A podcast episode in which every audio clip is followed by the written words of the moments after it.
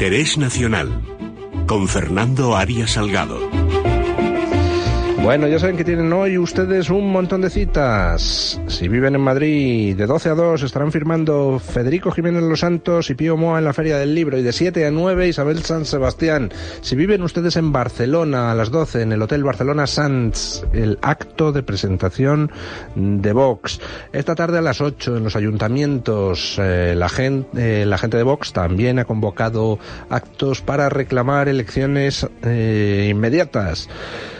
Pero nosotros tenemos ahora mismo una cita pues hombre, con una de las personas más queridas de este programa, que es don Fernando Arias Salgado, que siempre nos desasna con sus comentarios sobre política internacional, porque para algo él es un profesional. Don Fernando, muy buenos días. Buenos días, don Luis. Muchas gracias en este esta jornada informativa que realmente merece la pena. Apasionante, ¿verdad? Sobre todo por los caminos que abre, de debate, y de reflexión y al mismo tiempo de objetivos concretos para sanear la política española, defendiendo la Constitución y la monarquía parlamentaria, que están en peligro, porque están en peligro por, como muy bien señalan muchos comentaristas, eh, incluso en una política que se entienda, decía ayer un profesor vasco, Daniel Inerarate. Es decir, es una ocasión para, aprovechando la debilidad del gobierno, que toda la prensa internacional destaca, España, la vía estrecha de Pedro Sánchez, el Financial Times, el Le Monde, en fin, toda la gran prensa sorprendida por la situación que se ha creado, se plantea junto con la conmoción política en Italia, que hay que ponerlas en el mismo elemento de revolución de las sociedades afectadas. Porque en España esto no hubiera salido si el clima social hubiera sido distinto. Por lo tanto, el apoyo que aquí se veía en la calle al cambio de presidente del gobierno, que es de lo que se trata, era realmente evidente. Las razones las podemos discutir, pero la perspectiva internacional, ¿qué significa en este momento? Que la política exterior de España, la política internacional de España, a partir de ahora, con el nuevo presidente del gobierno, tiene que asumir el nivel que ya asumió con don Felipe González.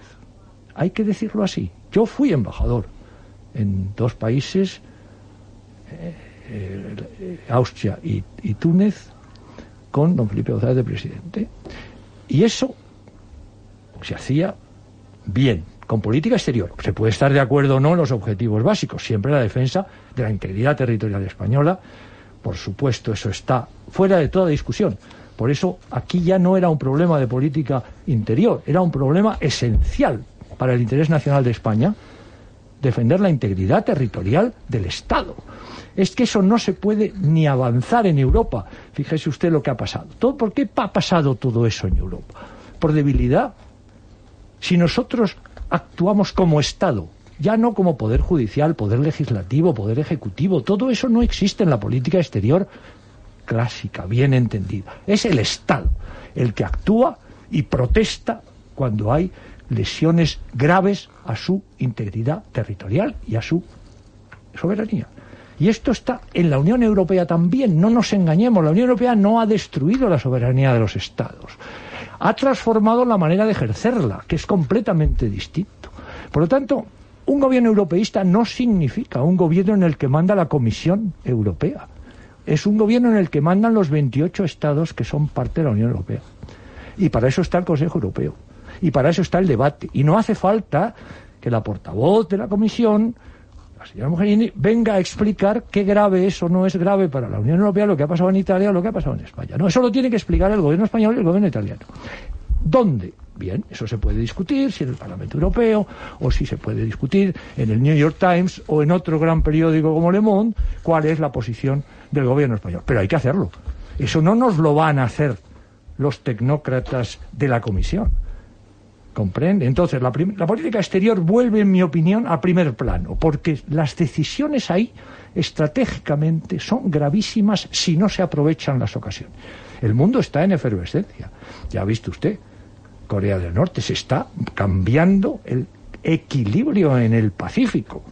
La confrontación Estados Unidos-China es una confrontación que no es ideológica, es de poder ¿qué modelo va a prosperar en Asia? ¿El modelo de la libre empresa americana, de la competitividad, o el modelo chino, de la derivado, derivado de una evolución del Partido Comunista, partido único.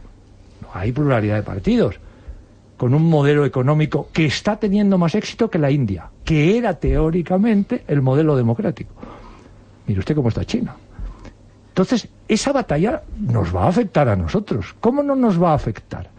Lo que está haciendo Estados Unidos es luchar por la hegemonía de su sistema económico financiero, que es el más, ha demostrado serlo, el más competitivo del mundo. Mire usted las cifras que hay ahora, en paro, en inversión, en tecnología. ¿Qué ha dicho China? No, no, China tiene que ser un Estado avanzado tecnológicamente. Criterio 2025. La batalla que va a haber es, Trump tiene 2020 la posibilidad de ser reelegido, 2024. Xi no tiene límite. China y Estados Unidos y nosotros estamos afectados directamente por eso. Ya Francia lo ha entendido. La señora Merkel ya lo ha entendido también. Ya está hablando con Rusia, está hablando.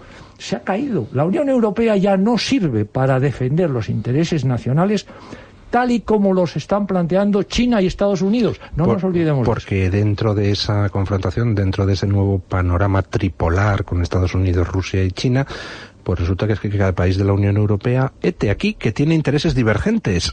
claro, Esa, qué sorpresa, ¿no? Entonces, ¿qué le pasa a la señora Merkel cuando va ahora a China? ¿O qué le pasa al señor Macron cuando habla con el presidente de Estados Unidos? ¿A quién representa él? Para Estados Unidos, Macron representa a 60 millones de franceses y Alemania a 80 millones de alemanes, que tienen respecto a Estados Unidos unas cifras que él conoce. Por ejemplo, a la señora Merkel le horroriza que se plantee el problema de los coches alemanes en Estados Unidos ¿eh? y de los coches de Estados Unidos en Alemania.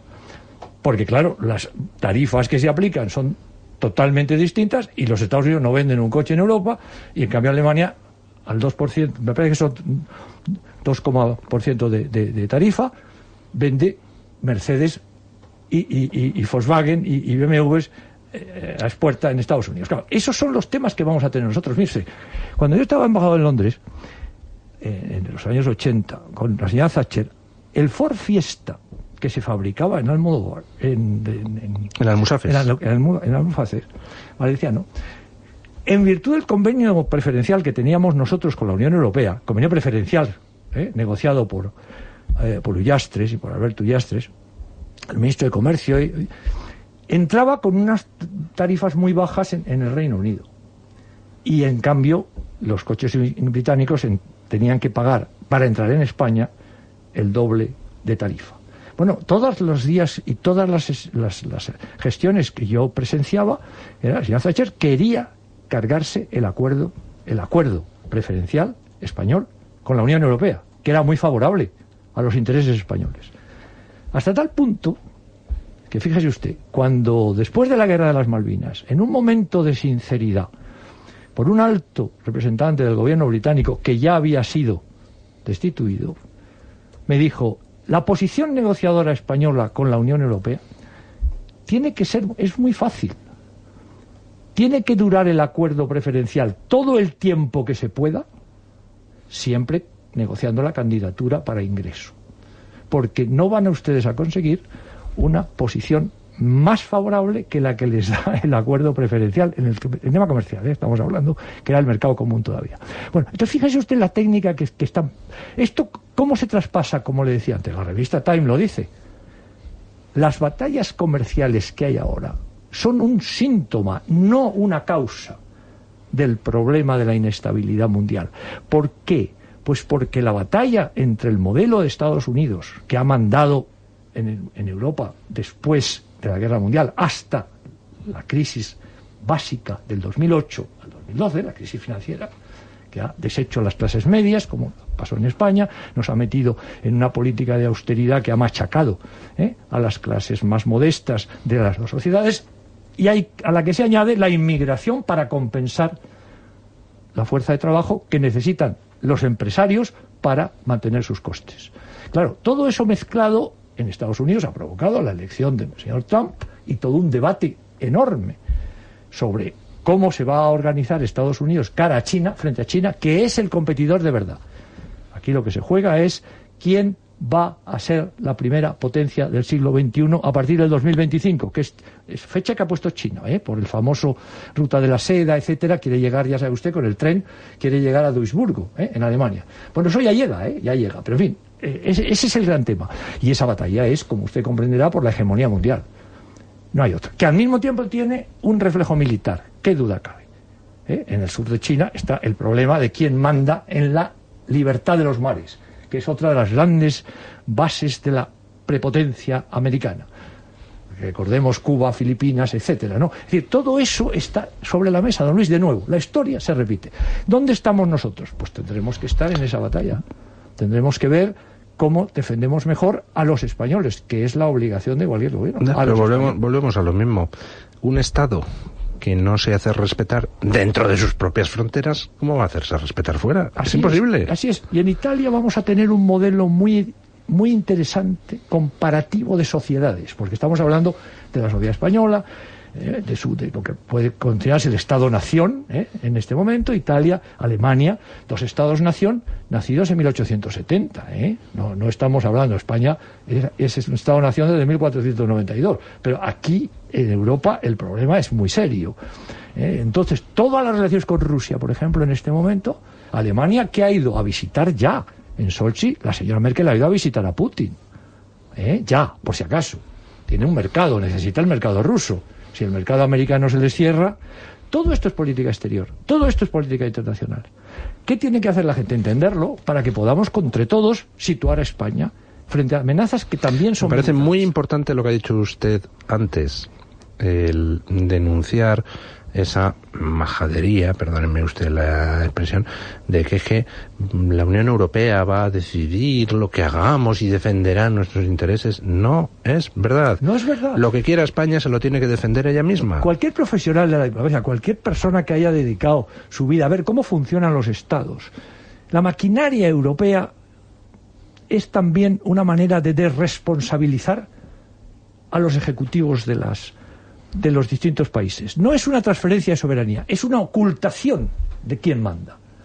¿Me entiende? Porque es mucho más como decir, Bruselas me impone este... Esta, por eso la, la, cuestión del, Poder Judicial está en este momento sobre la mesa. Porque es un error haber renunciado a la soberanía en las relaciones de justicia entre los Estados europeos. Lo, lo tenemos ahí. ¿eh? En este momento Alemania parece, Alemania parece que ha entendido que si nosotros aceptamos un gobierno como el que ayer tomó posesión, pues no hay rebelión. Porque ¿cómo va a haber rebelión si todos están los gobernando que parte han sido afirmados en un decreto que está eh, refrendado por el presidente del gobierno saliente, ¿verdad? Y este es el problema que tenemos. Don Fernando, muchísimas gracias.